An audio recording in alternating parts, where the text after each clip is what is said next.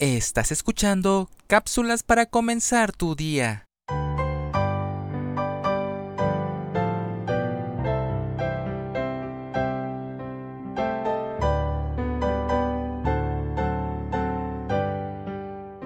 Una niña de 6 años padecía una enfermedad que le afectaba los nervios. Algunas noches al acostarse se sentía muy angustiada.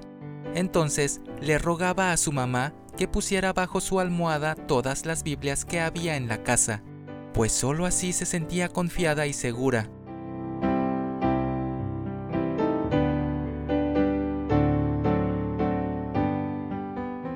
Ella pensaba que las Biblias eran mágicas o que tenían un poder para librarla de sus angustias y miedos. Esta niña, ahora una joven de 20 años, está en la universidad y recuerda esos años de niña y comenta,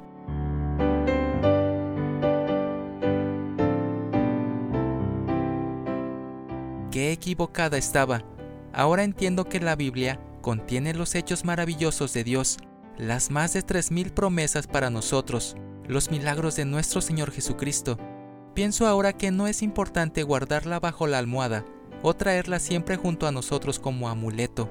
Lo que sí es importante es leerla y encontrar allí la promesa de la salvación, el consuelo en las penas, en las enfermedades, la seguridad de la protección divina, la confianza en que Dios nos dará el pan de cada día.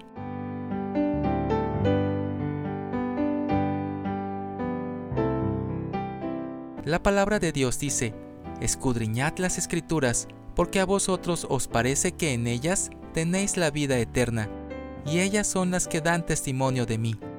Juan 5:39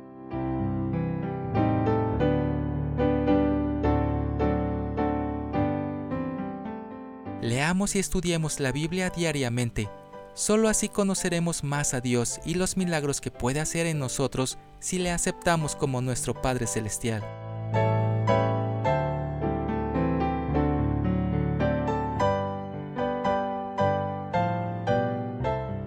Escrito por Lilia de Moreno. Soy Moisés Nava. Que tengas un excelente día.